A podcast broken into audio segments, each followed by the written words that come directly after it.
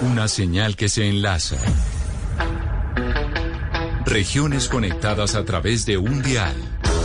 A partir de este momento, Oscar Montes, Ana Cristina Restrepo, Hugo Mario Palomar, Valeria Santos, Gonzalo Lázari y Camila Zuluaga analizan y debaten el tema del día. El tema del día. Colombia está al aire.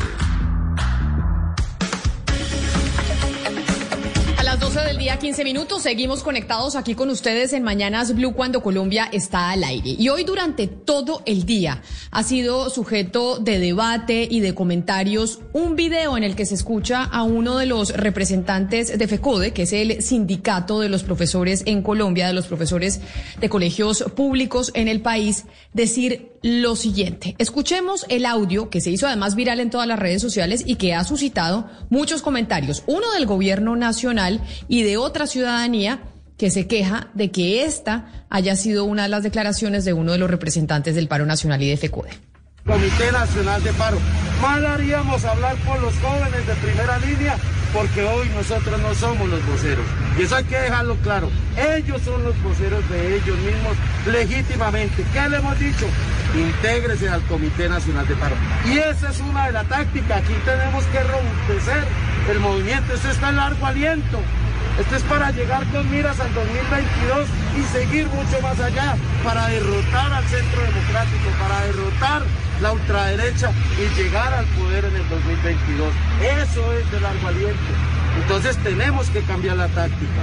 Y frente a eso hay posibilidades, por supuesto, de que tenemos que cambiarla desde los maestros, desde los y ahí entonces este, este audio, este video del señor Alarcón, pues generó indignación desde muchos sectores, desde otros eh, no tanta. ¿Por qué? Porque los niños en Colombia llevan ya sin ir eh, a estudiar presencialmente más de un año. Y FECODE ha dicho, de hecho tuvimos la discusión aquí con el señor Alarcón en algún momento en estos micrófonos, Dijeron que necesitaban estar vacunados, que se cumplieran todas las condiciones de bioseguridad y que ahí sí volverían los niños a las clases. Y realmente pareciera con esta declaración que no había tal, sino que acá hay una motivación política, como la de cualquier paro, pero una motivación política y por eso seguirían eh, pues en las calles porque lo que se necesita es lograr un efecto en las elecciones del 2022. ¿Y quién está pensando en los niños? Pero por eso Luz Karime Abadía, ella es la directora de posgrados de economía de la Universidad Javeriana y es la directora del Laboratorio de Economía de Educación de esa universidad. En algún momento nosotros hablamos con la profesora Abadía porque hicieron un estudio del efecto que tiene en los niños y en las clases en el país las manifestaciones y los paros. Profesora Abadía, bienvenida a Mañanas Blue, gracias por estar con nosotros. Camila, buenos días a, ti y a todos los oyentes. Bueno, ahorita que escuchábamos al, doctor Alarcón en esta en este pronunciamiento y en este video que obviamente generó pues todo tipo de, debates porque los niños pues llevan un año sin ir a clases, quiero preguntarle dentro de los estudios que han hecho en la Universidad Javeriana, ya tenemos información del impacto que generó este paro en, eh, en los niños y en su educación o eso todavía no lo podemos medir. El de este paro no, Camila, pero sí tenemos un, estudio, una investigación que muestra cómo los continuos paros de maestros que se, que se dan en Colombia, no solamente a nivel nacional, sino a, nivel regional, tienen un impacto significativo en el desempeño académico de los estudiantes, medido a través de las pruebas Saber 11, es decir, aquellos estudiantes que están expuestos a más paros. Eh, esto implica menor jornada escolar porque cada paro eh, implica pues que, están por fuera de, las aulas de clase los estudiantes, se reduce su puntaje en las pruebas saber y esto restringe sus posibilidades en adelante. Recordemos que esas pruebas son indispensables para ingresar a la universidad, pero también para obtener becas y créditos de acceso a educación superior. Profesora Abadía, cuando nosotros hablamos con usted sobre ese estudio y el impacto que tienen los paros en el desarrollo escolar de los niños, varios profesores eh, de FECODE se comunicaron conmigo y dijeron, óigame, pero realmente el impacto eh, mayor que hay sobre la educación de los niños es la falta de recursos que tiene el sistema eh, de educación en Colombia, que no hay el suficiente presupuesto, que los salones de clases no están bien adecuados y para eso nosotros hacemos los paros. Es lo que en su momento muchos nos dijeron cuando hablamos con usted. ¿Qué decir a ese argumento? ¿Qué responder de, oiga, no son los paros los que tienen a los niños con mal nivel educativo, sino básicamente todo el sistema en general y la falta de presupuesto? Camila, eh, es cierto que en, algunos eh, colegios eh, pues no, tienen la infraestructura que, deberían tener, pero también es cierto que, digamos, estos paros continuos terminan teniendo una afectación muy, muy grande en la vida y en el bienestar de, los estudiantes, pues no todos los colegios tienen estas falencias y estos resaltos. Pero eh, más preocupante es aún después de ver pues eh, o de escuchar las, las declaraciones de, uno de los directivos de FECODE, eh, de ver que en realidad esto no responde a un clamor necesariamente en pro de la educación, sino que responde a otro tipo de, de intereses eh, que están afectando la vida de, más de 7 millones de niños, niñas y adolescentes en, en el país. Entonces, eh, creo que llegamos a un punto en que hay otras maneras y otros, otros modos de, de poder encontrar soluciones a quizás a las carencias que tienen algunas instituciones educativas en el país. Pero ¿piensan todos los profesores del país en colegios públicos de la misma manera? ¿Se sienten todos los profesores representados en el accionar de FECODE? También estamos en contacto a esta hora con Adriana Linares. Adriana Linares es profesora de educación eh, preescolar. Ella en estos momentos está con nosotros eh, aquí en la línea. Profesora Linares, bienvenida. Gracias a usted también por, por acompañarnos el día de hoy. ¿Cómo estás? Buenas tardes. Profesora Linares, usted es eh, maestra de niños de qué edad? Yo soy profesora de niños de preescolar entre 3 y 5 años. ¿Y hace cuánto en esto, con estos niños de preescolar entre 3 y 5 años no tienen clases presenciales? ¿O cómo ha sido en este último año y medio el tema de las clases presenciales o virtuales? Pues eh, los niños de primera infancia en general y los niños de educación inicial, pues eh, por sus procesos cognitivos y de desarrollo corporal, pues son los, yo digo que uno de los grupos más afectados por, por eh, la pandemia. ya se han hablado en varias instancias, situaciones, pues de la necesidad de volver a la presencialidad. Eh, pues yo puedo hablar desde mi caso personal y el caso de varios compañeros que conozco. Hemos tratado de contactar a las familias de manera virtual, pero pues eh, obviamente al ser profesores de educación pública, pues muchas de estas familias han pasado situaciones económicas bastante complicadas, eh, familias de varios niños, con un solo dispositivo electrónico, sin acceso a Internet. Eh, y pues con los pocos que se logra la, conectividad, pues eh, vuelvo y repito, la, la virtualidad no, no permite eh, desarrollar todos los procesos que estos niños requieren. Profesora Linares, y por eso cuando uno escucha las declaraciones del señor Alarcón, que es representante de FECODE, pues hay, muchos que quedan aterrados e indignados por esto que ustedes nos están contando el día de hoy. FECODE representa a todos los docentes eh, del sector público, es decir, todos los profesores del sector público coinciden con que esto es una movilización política y que hay que hacerla porque se necesita un cambio en el gobierno para el próximo año o no.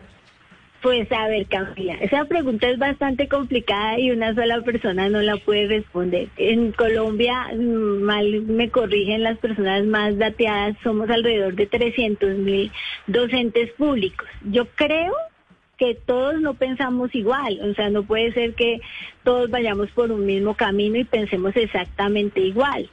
Eh, con respecto a las declaraciones del señor Alarcón, pues obviamente eh, generaron toda la controversia había y por haber, precisamente por la coyuntura que está pasando ya desde hace 15 meses con la educación pública y con sus y posiciones muy Mm, sesgadas acerca del retorno a la presencialidad. Eh, como lo dijo el señor Alarcón esta mañana que alcancé a escuchar algo, hay muchos pensamientos y esa es lo que se enriquece los maestros y maestras y yo creo que el país con respecto hay muchos pensamientos en el sindicato, hay muchas personas que piensan de diferentes maneras y todos y todos los pensamientos son respetables. Entonces, pues aquí lo importante en medio de mi posición es eh, la educación, o sea, el bien de la humanidad, el bien de Colombia, que es la educación, y, sonará trillado, pero ya, la, ya lo dijo la, la profe Luz, Luz Karime, los niños y las niñas. Lo que necesitamos es pensar en los niños y las niñas. Respeto mucho la posición política y el pensamiento y, y los intereses del señor Alarcón, pero es que acá lo que realmente importa es que tenemos que buscar estrategias y soluciones, empezando por el Estado, por los dirigentes y por nosotros los maestros para que retomemos la atención de los niños y las niñas. Los niños y las niñas de primera infancia son los más afectados, los más vulnerables desde el nivel cognitivo, corporal y nutricional, ya que he podido estar con algunos de ellos eh, en esta alternancia los muchachos de primaria en sus procesos académicos y los chicos de, bachillerato y ya los que van a pasar a décimo y once, pues en sus procesos y en su, en, su proyección hacia el, hacia el futuro. Em, mi pregunta es para la doctora Luz Karime. Em, en Colombia la educación es un servicio esencial porque si lo es, entonces ¿por qué no ha pasado lo que pasó con Avianca, que se declaró el paro ilegal y se dijo, pues si usted no va a trabajar, pues hay sanciones o se le abre un proceso disciplinario? Mariana, eso es una, esa es una buena pregunta. Em, la constitución política dice que eh, es, posible la huelga salvo en los servicios públicos esenciales y al parecer, eh, bueno, la Constitución no dice cuáles son los servicios públicos esenciales. Hay algunas eh, sentencias de la Corte que dice que la educación es un servicio público esencial, pero al parecer ahí no hay claridad al, respecto eh, y creo que es muy importante que en Colombia tengamos claridad sobre eso, porque estamos hablando de la educación, estamos hablando que como sociedad no debería haber ninguna discusión sobre la, que la prioridad debe ser siempre la educación y otros países han, se han pronunciado al, respecto y han restringido este tipo de, eh, pues de suspensiones de clases eh, durante, sobre todo durante tantos periodos de tiempo, porque claramente generan efectos nocivos no solo para la vida de los niños, sino para toda la sociedad. Sí, mire, yo le quiero preguntar a la profesora Linares porque es que me quedó sonando lo que ella hablaba y, tiene razón, es decir, donde, donde hay 300 mil profesores en, eh, que hacen parte de, de, de, FECODE, eh, es imposible que todos piensen igual. Pero al escuchar las declaraciones del señor Nelson eh, Alarcón, eh, uno se pregunta, profesora Linares, ¿él habla a título personal, a nombre de, él habla como a título de Nelson Alarcón o él está hablando a nombre de FECODE, que es el organismo del cual él representa? Porque son dos cosas distintas. Claro, son dos cosas diferentes y esa pregunta creo que debieron haberse la hecho esta mañana en la entrevista que tuvieron con él, porque pues eh, él también tiene que reconocer que él representa no solo los 300 mil docentes, sino los intereses de la educación pública. Entonces sería una muy buena pregunta esa que tú estás haciendo para el señor Nelson Arancón. Mal haría yo en contestar y decir, no, es, es una posición de PECODE porque no, no lo puedo decir. Yo me quisiera quedar en el punto en que todos estamos de acuerdo y es que los derechos de los niños van primero y aquí estamos hablando del derecho a la educación. Pero hay un hecho, que es un hecho eh, comprobado porque es un dato y es que de los 43.800 instituciones educativas que hay en Colombia, el 25% no tienen acceso a agua. No estamos hablando de agua potable, estamos hablando de suministro de agua. Estamos en mitad de una pandemia donde el lavado de manos es absolutamente fundamental y tenemos un proceso de vacunación en el país donde no se ha vacunado eh, con dos dosis ni siquiera al 4% de la población. Es decir, hay muchos vacunados, pero con la dosis, las dos dosis, solamente el 4% de la población. Yo le quisiera preguntar a la profesora Abadía, estas, ese 25% que no tiene agua y que es evidentemente un peligro que los niños vayan al colegio así, ¿qué hacer con esas, con esas instituciones educativas? ¿Qué hacer con esos maestros? ¿Cómo, deben, cómo deberían actuar entonces? Ana, eh, pues Precisamente eh, por eso es muy importante poder identificar cuáles son las instituciones educativas que ya están listas, están listas desde hace rato para un retorno, un retorno gradual a las aulas de clase y cuáles son aquellas que, no. Eh, Profesora, perdón, pero es que las que las que están funcionando, es decir, ese otro 75% es indudable. O sea, yo creo que todos en este panel estamos de acuerdo que ese 75% tienen que entrar. Eso sí es indudable, porque eh, esos son niños que están reclutando los grupos criminales, son niños que se están dedicando a actividades como la minería, que están desertando. Eh, es una tragedia. Entonces estamos todos de acuerdo en los ese 75% estamos de acuerdo en que deben entrar La pregunta es por ese otro 25%. Eso sí, me quedan ahí como, como una pregunta eh, en el vacío y, es, y ese es el gran problema. De acuerdo, eh, ahí se necesita celeridad y acciones concretas de parte de las entidades territoriales, de, las secretarías de educación regionales y del gobierno nacional. De nuevo, para poder identificar, hay varias cifras al respecto, eh, eh, entonces para poder identificar cuáles son y dar una solución alternativa a suministro de agua y otro tipo de medidas de seguridad que se requieren en, en este momento. Pero lo que, lo que no es admisible es que el, la totalidad de las instituciones educativas oficiales llevan casi año y medio por fuera de las aulas de clase, eh, incluso aquellas que, que, están listas para regresar, incluso cuando ya hay evidencia que muestra que incluso en picos de, pandemia en otros países, tener los colegios abiertos no contribuye significativamente a aumentar los contagios, que los niños, sobre todo los menores, no eh, tienen alto riesgo de, de contagio ni son... Eh, principales vectores de contagio hacia otros cuando ya los maestros están, están siendo vacunados. Entonces, eh, digamos que, que, claro, desde antes de la pandemia no había agua en algunas instituciones. Estoy de acuerdo que, que, tenemos que buscar una solución por la coyuntura eh, y en eso pues hay una falla porque llevamos también año y medio de pandemia y no se ha solucionado, no se ha dado una solución a estas instituciones. Eh, pero hay que abrir cuanto antes aquellas que, que sí están listas para retornar. Pero eh, Oscar preguntaba si lo que dijo el señor Alarcón era en representación de FECODE o, era a título personal. La profesora Linares nos decía, mire, eso hay que preguntárselo a él. No todos los profesores en FECODE pensamos exactamente igual y por eso quiero sumar a esta conversación a Ruth Suárez, que es docente de básica primaria en una escuela rural en el país y también hace parte del sindicato de FECODE. Profesora Suárez, bienvenida y gracias por sumarse a esta, a esta conversación aquí en Mañanas Blue. Bueno, muchas, muchas gracias por la invitación. Eh, buenas tardes para todos. Eh, Profesora, usted usted ya volvió a usted ya volvió a clases presenciales o usted eh, sigue de manera virtual con, con sus chiquitos, con sus estudiantes. Yo sigo de manera virtual. nosotros no en el municipio todavía no bueno sí hay unas, unos colegios que ya iniciaron, pero nuestro colegio no no está dentro de esos porque en ese momento pues eh, se incrementó el pico y pues eso no, no nos dio posibilidad de ingresar. Se hicieron todos los protocolos ya. profesora, ¿y usted coincide, por ejemplo, con lo que dijo el señor Alarcón o cuál es su posición como miembro de FECODE, pero además como profesora de niños chiquitos que llevan más de un año en, eh, en virtualidad? Bueno, a título personal, eh, lo digo, digo que es justo que en este momento ya pues por lo menos los niños de mi escuela ingresen. Eh, no todas las personas tienen, eh, o no todos los colegios.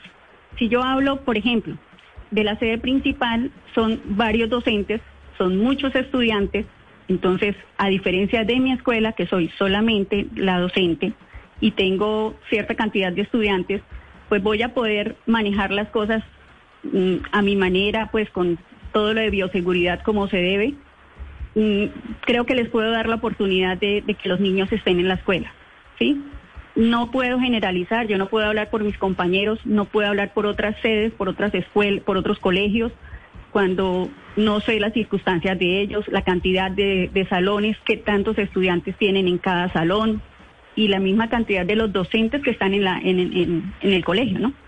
Profesora Suárez, pero lo que uno ve sin, sin conocer la realidad completa de los diferentes colegios alrededor del país es que los niños llevan en virtualidad más de un año es que estamos viendo un paro nacional desde hace más de un mes. Es que los profesores vinculados a FECODE han estado también en las calles sumándose al paro nacional, perfectamente respetable. Pero cuando uno escucha las declaraciones del señor Alarcón y dice, oiga, realmente acá lo que se quiere es tumbar el uribismo y evitar que el uribismo vuelva al poder y que, y que regrese y por eso vamos a seguir en paro y nosotros los profesores somos unos actores políticos todos los profesores, o usted en este caso, porque yo no le puedo preguntar por todos, ¿coincide con esa mirada o no?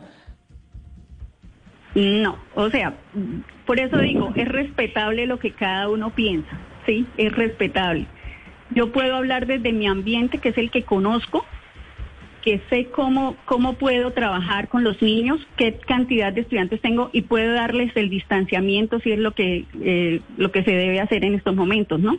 Manejar, eh, bueno, hablo, la escuela mía son 11 niños los que van a estar en presencialidad, entonces es muy diferente.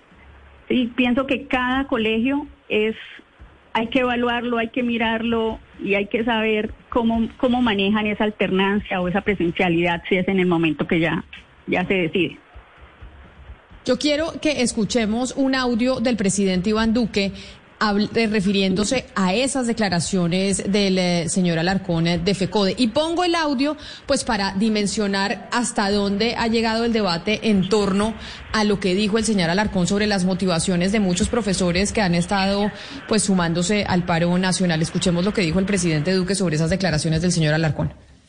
Es triste ver que ya aparecen voces que dejan traslucir las intenciones electorales detrás de muchas de estas prácticas. Duele que alguien pretenda hacer política destruyendo empleos,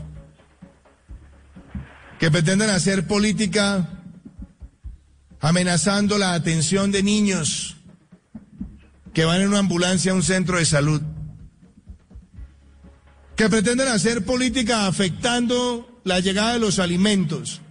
Y ahí precisamente es donde empieza también a surgir una discusión. Es bueno, los profesores son actores políticos, no son actores eh, políticos. Y ahí entonces le pregunto a usted, eh, profesora Linares, sobre eso que dice el presidente Duque, porque es lo que, o sea, digamos que es lo que piensan algunos sectores del país diciendo, acá lo que están haciendo es política y no marchando por reivindicar derechos ni nada. Es lo que piensa un eh, sector del país y por eso usted como profesora de preescolar le pregunto. Bueno, es que lo que pasa es que, mira, Camila, la generalización es, las que es, es una de las causas que tiene este país así. No podemos generalizar de esa manera. Sí, no todos los profesores de FECODE, como ya lo dije, piensan igual, ni todos los profesores de FECODE no quieren volver a las aulas, ni todos los profesores de FECODE están o no están de acuerdo con el paro. Hay unas razones para el paro que nadie las puede eh, evitar o, decir que no están porque hay un descontento social. Eso es lo más, eso es lo más importante, hay un descontento social. Lo que pasa o lo que yo pienso es que transmitir ese descontento social no tiene por qué afectar a los más vulnerables.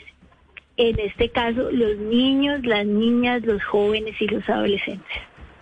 Yo puedo transmitir mi punto de vista, puedo apoyar ciertas circunstancias que rodean la movilización, como otras no, pero acá lo más importante es que mm, por defender mi punto de vista no puedo afectar a otro.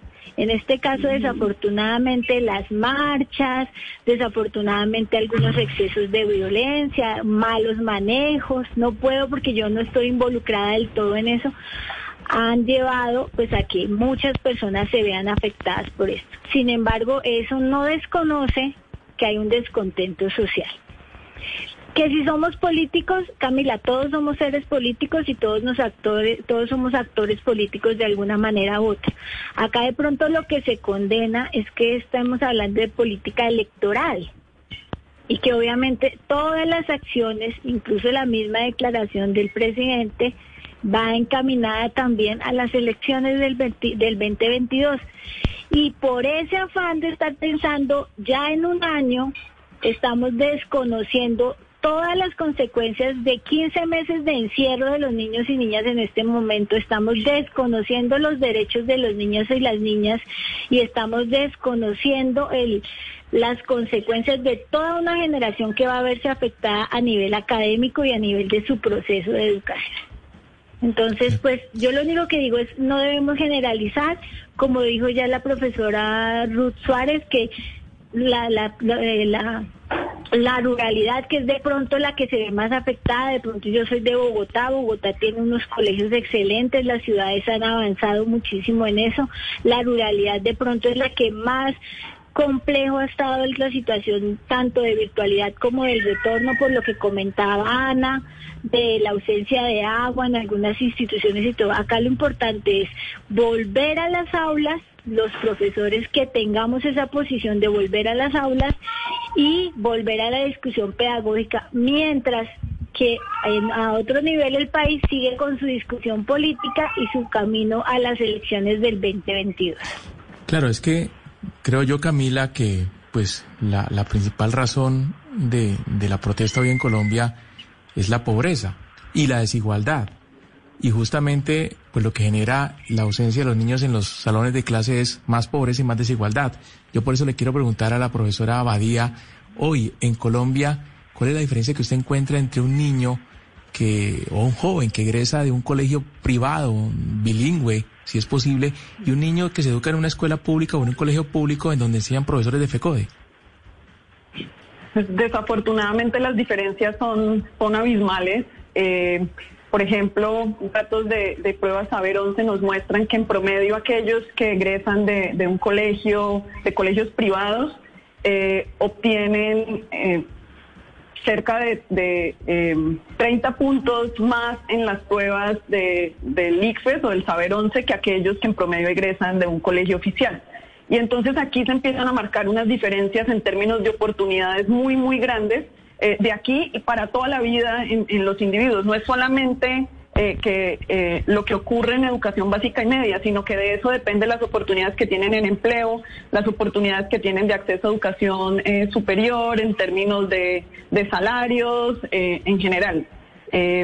y pues más lamentable porque el 80% de nuestros estudiantes va a colegios oficiales. Entonces estamos hablando de la gran mayoría de los estudiantes y unos pocos eh, que son privilegiados porque tienen unas condiciones eh, que son más favorables, que tienen un mejor aprendizaje, eh, lo cual pues está ahondando en las desigualdades sociales del país.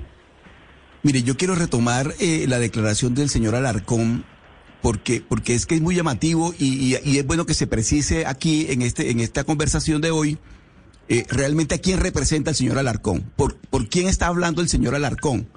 Porque, porque la impresión que queda es que él está poniendo al servicio de, un, de una candidatura presidencial, porque el tema electoral lo pone él sobre la mesa en su declaración, cualquiera que sea la candidatura presidencial, está poniendo a su servicio 300 mil personas abonados a FECODE. Por eso es bueno, eh, profesora Linares, que se precise qué tan mayoritaria es la posición del señor Alarcón dentro de FECODE.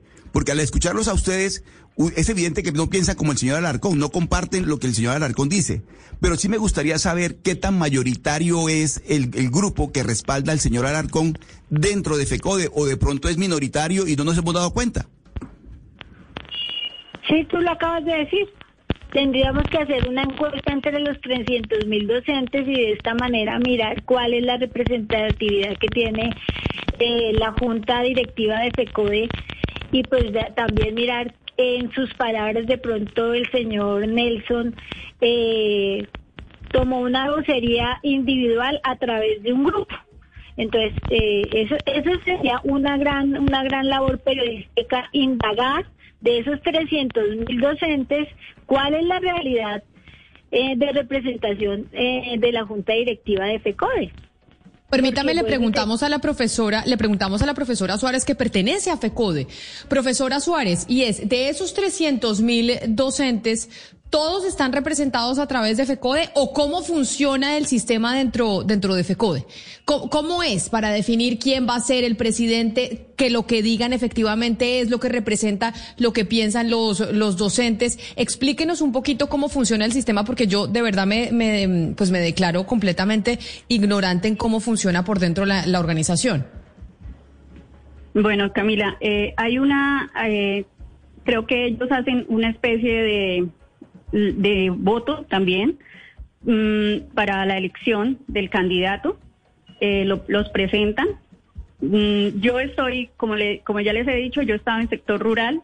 La verdad uno se mantiene alejado más bien de esa parte y pues es que nosotros pertenecemos, o yo pertenezco a PECODE, sí, pero yo apoyo muchas cosas de las cuales siento que me, me afectan pero no quiere decir que yo esté de acuerdo con todas las cosas o que yo piense igual que ellos, ¿sí? Profesora Suárez, pero ¿usted por qué pertenece a FECODE? Vamos entonces desde el principio para entender el sistema. Usted es profesora de una escuela rural.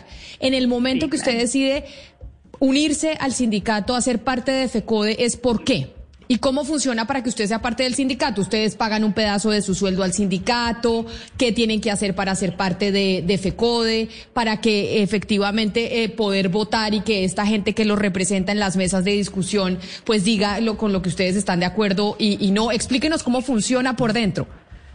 Bueno, FECODE, como todos sabemos, pues nos representan a los docentes y de pronto ah, son los que hablan eh, por aquellas inconformidades que tenemos a nivel general. ¿sí?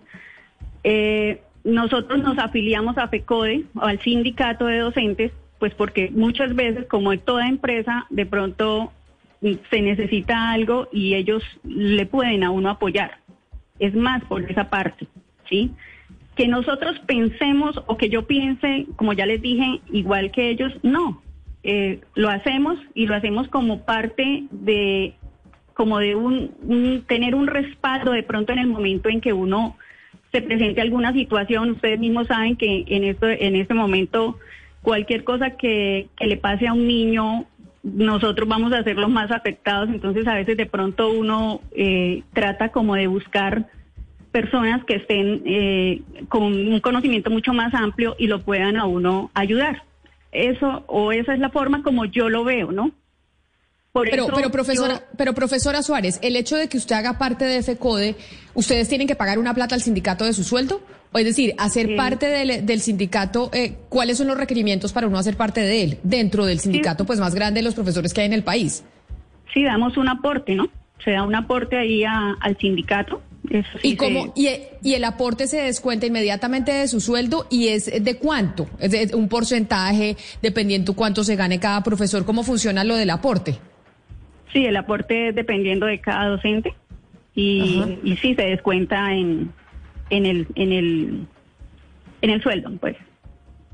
Pero y entonces, como se descuenta del sueldo y ustedes pagan por hacer parte del sindicato, ustedes son miembros de FECODE. FECODE pone cuñas en radio. Aquí nosotros tenemos, eh, de hecho, en donde dicen sí al paro nacional, no a la presencialidad. Todos estos mensajes que decide eh, mandar FECODE a través de medios de comunicación, en los paros, las pancartas que uno ve. ¿Esto cómo se aprueba? Porque finalmente esto es plata que ustedes ponen mensualmente de su, de su salario para ser parte del sindicato. ¿Cómo se aprueba y cómo evidente y, cómo eh, definen que eso es lo que van a hacer como, como sindicato y que esa es la posición de los profesores y docentes del pues país? pues Camila, lo que pasa es que hay unos representantes, entonces se supone que pues ellos son los que están tomando la vocería de nosotros. Cuando nosotros, a nosotros, a, ningún docente nos, nos obligan a pertenecer al sindicato. Sí, eso que quede muy claro. Nadie nos obliga a que, pertenezcamos. Eh, uno pertenece por autonomía, no, no porque a mí me obliguen. Pero la cuestión es que eh, yo, yo soy autónoma también en decir participo o no participo. Sí, eso a mí ningún compañero me ha obligado, ni nadie me ha dicho, es que usted tiene que estar en las marchas. No. Si yo veo que puedo trabajar o que, que lo mío es diferente, lo, lo manejo, ¿sí? Entonces, no es que a nosotros nos obliguen o que nos digan, no, ustedes no deben trabajar, el sindicato se nos aparezca por algún lado, nos llamen. A mí no me, no me ha pasado eso hasta el momento. Pero entonces, doctor, profesora Suárez, ahí ya entendiendo cómo funciona la estructura, vuelvo y le pregunto, ¿qué opina usted de que uno de los dirigentes de FECODE, del sindicato al que usted pertenece, pues haya dicho lo que dijo el señor Alarcón? Pues Camila, la verdad me quedo sin palabras porque pienso que cada quien tiene sus criterios, ¿no? No, no sé, ahí sí la verdad no sabría qué decir. Eh, ok, profesora, pero entonces, si ustedes no están de acuerdo y les parece un poco escandalosas las declaraciones del jefe de FECODE, ¿por qué muchos no vuelven a dar clases? Si ustedes creen de verdad que la educación es tan importante para los niños.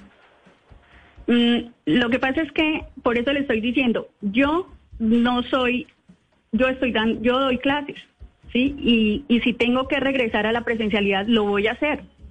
Yo lo voy a hacer, porque yo ya he hecho todo el proceso aquí en el municipio de, de que vaya a la secretaría, me revise, de todos los protocolos. ¿sí? Yo no, no, por eso digo, cada quien tiene su forma de pensar.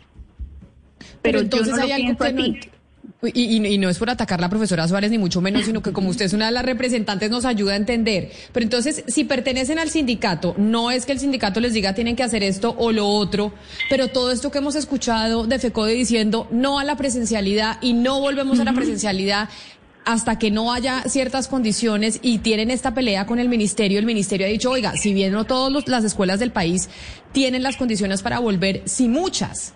Entonces, ¿cómo funciona ahí? FECODE dice que no, pero hay un profesor que sí quiere volver y el ministerio les está diciendo vuelvan. ¿Cómo, funciona? ¿Vuelven inmediatamente y pueden hacerlo así FECODE esté diciendo nacionalmente que no a la presencialidad, sí al paro nacional? Pero es que Camila, o sea, como en todas las en todas las situaciones de la vida, encontramos personas que están a favor y en contra de muchas cosas. ¿Sí? En este caso hay muchos docentes que sí, ¿por qué? Porque, por ejemplo, yo puedo decir que voy a presencialidad, porque mis, las circunstancias de mi escuela son muy diferentes a las, a, las, a otras escuelas, ¿sí? Yo, la cantidad de estudiantes que tengo, puedo manejar la situación. ¿sí? Tengo seis grados pero, Pero, profesora Suárez, esto lo pueden hacer todos los profesores afiliados a FECODE que quieran, como usted, volver a clase presencial. Es decir, ya hay profesores que no estando de acuerdo con, la, que, con, con este eh, argumento de FECODE de no volver a dar clases presenciales, lo pueden hacer y volver a las aulas. Claro. Claro, Camila, es que eso, es autónomo. O sea, no es, por eso digo, FECODE no nos obliga a nada. FECODE nos, nos deja a nosotros, solo ellos piden que hablemos el mismo idioma pero yo, o sea, yo les digo a ustedes, si ustedes tienen una dificultad, yo tengo seis grados, para mí es más fácil estar en presencialidad que tratar de contactarme con los niños, que al fin eh, ellos son los más importantes para nosotros, ¿sí? La educación de ellos es lo principal. Entonces, si yo tengo seis grados y a mi FECODE me dice no vuelva, pero es que en mi escuela yo soy sola, yo, yo tengo todo acondicionado para presentarme a trabajar, entonces lo puedo hacer. Sí, a eso me refiero. Pero entonces no puedo hablar por, mis compañeros. Yo, yo la entiendo, profesora Suárez, pero mire, tengo dos preguntas. intervenir? Claro que sí, profesora, ni más faltaba. Profesora Linares, adelante. Ayer para ayudar a mi compañera, yo también soy afiliada a FECODE. Yo también soy parte de, del sindicato y claro, uno cuando uno hace parte de una agremiación, pues obviamente tan grande, pues hay unas personas que la dirigen porque pues si todos los 300 mil habláramos al tiempo, pues sería como complicado, ¿no? Entonces, pues eh, sí, claro, Eh, hay situaciones donde no estamos de acuerdo con las decisiones, con las intervenciones, de alguna u otra manera a través de nuestros representantes sindicales lo hacemos saber porque pues cada colegio tiene pues como como su representante. O acá en el caso de Bogotá lo digo no sé no sé la profe Ruth cómo será ya porque pues por su su dinámica entonces manifestamos que no estamos de acuerdo y que mm, no solamente en este paro, sino en, varias ocasiones anteriores, si no estamos de acuerdo, pues decimos nosotros continuamos con los niños en, el colegio. Entonces, eh, eso era lo que quería intervenir. Entonces, pero, si hay como una autonomía, y si hay como no, hay una autonomía y hay una representatividad que es a través de la de la junta directiva de FECOD, que toca llegar a evaluar qué ha pasado con esa junta directiva, como pasa en cualquier agremiación que tiene una representatividad, toca evaluar qué pasa, qué pasa con ciertas declaraciones, qué pasa con ciertas cosas, sí, claro. Pero entonces déjeme le hago le hago, profesora Linares, ya que usted también pertenece eh, a FECODE, y es eh, mm. dos preguntas que nos hacen los oyentes, y se las voy a leer textualmente eh, lo que dicen. Por ejemplo, Ricardo nos pregunta y dice, ¿FECODE representa a los maestros nuevos o solo a los maestros del, del viejo régimen? ¿Y qué tipo de maestros son los beneficiados? Porque los antiguos docentes hagan o no hagan, para, hagan o no hagan paro, son inamovibles. Es decir, y me dice, y me dice otro, otro, un oyente que se llama María y me dice, entonces, ¿se está en FECODE para que no los puedan echar, para que no los puedan despedir de sus cargos? El, el, sindicato representa los dos estatutos, el estatuto 2277 y el estatuto 1278. En el sindicato hay eh, docentes de los dos estatutos. Y como en toda labor pública, si tú tienes una falla, hay un acto disciplinario que se te hace y un seguimiento a esa falla para ver qué pasó y si hay una consecuencia que es pues, eh, el despido. Claro, pero entonces, eh, ¿por qué, o lo, que dice acá e, este oyente, hay profesores que son inamovibles por cuenta de estar dentro, dentro del sindicato de, FECODE? Pues yo soy como jovenzuela en el sindicato, yo llevo 10 años, pues no, no tan, no tan jovenzuela, pero sí no, no llevo 40 años porque yo sé que hay gente que lleva mucho tiempo. Eh, de pronto, probablemente, desafortunadamente, pues eh, yo creo que llegó el momento, habla, aprovechando las circunstancias y la coyuntura, en que los jóvenes, y no lo digo por mí, sino por profesores más jóvenes, eh, tomen las riendas no solo de, del país, sino de agremiaciones como FECODE. Claro, y ahí entonces sobre eso, sobre eso que usted está diciendo, y le hago la pregunta a las dos, y me voy con la profesora Suárez. Hay muchas exigencias y hay muchas cosas que tiene que hacer el gobierno nacional, pero también cabe dentro de lo que está pasando con el sistema en el, eh, educativo en el país una especie de revisión al sindicato, a FECODE, y ciertas cosas que puedan estar pasando y promoviendo desde el sindicato de FECODE que no permitan mejorar la educación del país, profesora Suárez, que también hay ciertas eh, cosas que hace FECODE que no permite que se, que se muevan eh, profesores eh, que tal vez no están desempeñándose de la mejor manera. Eso no, no es como también momento de que todos hagamos una revisión y decir, oiga, ¿qué hemos hecho nosotros mal que no ha permitido eh, que la educación en el país mejore? Pues no podría decir eso exactamente. Yo lo que podría decir es que tenemos que evaluar a los a las personas que están. De pronto así como hablamos nosotros muchas veces de, la presidencia y decimos no estamos conformes, entonces lo mismo pasaría de pronto desde FECODE. Pues si hay personas que no están conformes, eh, para eso se, se hace una, una votación para que miremos y reevaluemos. Pero, pero decidió que tienen que cambiar o que tienen que... Mm, o sea, pienso que eso es como de todos los docentes y poner de acuerdo a, tanta, a tantas personas pues es complicado, ¿sí? Yo también tengo muy poco tiempo, igual que mi compañera, entonces no puedo como llegar a discutir sobre ese tema tanto porque no, mi conocimiento no es tan profundo en, con el sindicato. Sí, yo pertenezco al sindicato, como ya lo dije, pero he estado siempre en parte rural, entonces cuando es el momento de alguna reunión o algo, yo no puedo asistir lógicamente por porque estoy lejos. Profesora Linares, y usted ya para terminar esa misma pregunta. Que si es el momento de que nos revisemos todos como sociedad, claro, es el momento, es el momento que todas, todas, todas las estructuras que hacen parte del país, la política, la económica, la social, todos nos revisemos como sociedad. Que desafortunadamente tenga que pasar en un momento tan complicado como es después de una pandemia donde tantas personas han sido afectadas, pero pues las circunstancias llevaron a esto, pero que si es un momento para que todos como sociedad nos revisemos, sí señora pues me alegra mucho hablar de educación y hablar de educación con mujeres y que sean, porque vemos mucho en FECODE representantes hombres y pocas mujeres como en tantos espacios eh, de la sociedad.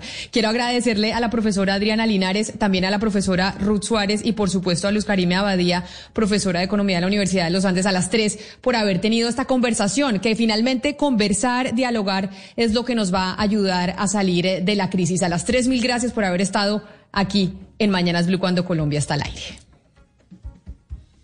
Nuestros micrófonos han estado abiertos. Creemos que la solución a los problemas está en el diálogo, en el debate de ideas para lograr un consenso. A lo largo de estos días ha sido la misión, un encuentro para escucharnos en medio de la polarización. En Mañanas Blue, cuando Colombia está al aire, estamos convencidos que las conversaciones nos ayudarán a salir de la crisis.